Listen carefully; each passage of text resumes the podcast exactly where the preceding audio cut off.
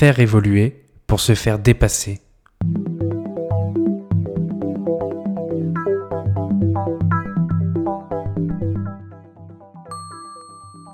Quand on travaille avec des personnes, qu'on soit dans l'exécution, la gestion ou le management, l'une de nos priorités devrait être de faire évoluer les autres.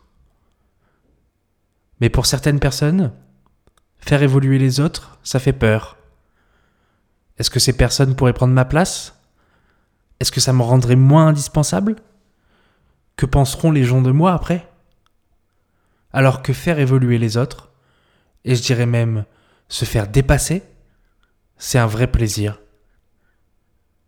C'est vraiment gratifiant de voir que l'on peut aider des personnes à progresser, à se dépasser. Et si elles deviennent meilleures que vous, eh bien c'est que vous aurez su trouver le petit blocage, le verrou à lever chez la personne. Bravo, vous êtes excellent pour faire ressortir le meilleur des autres.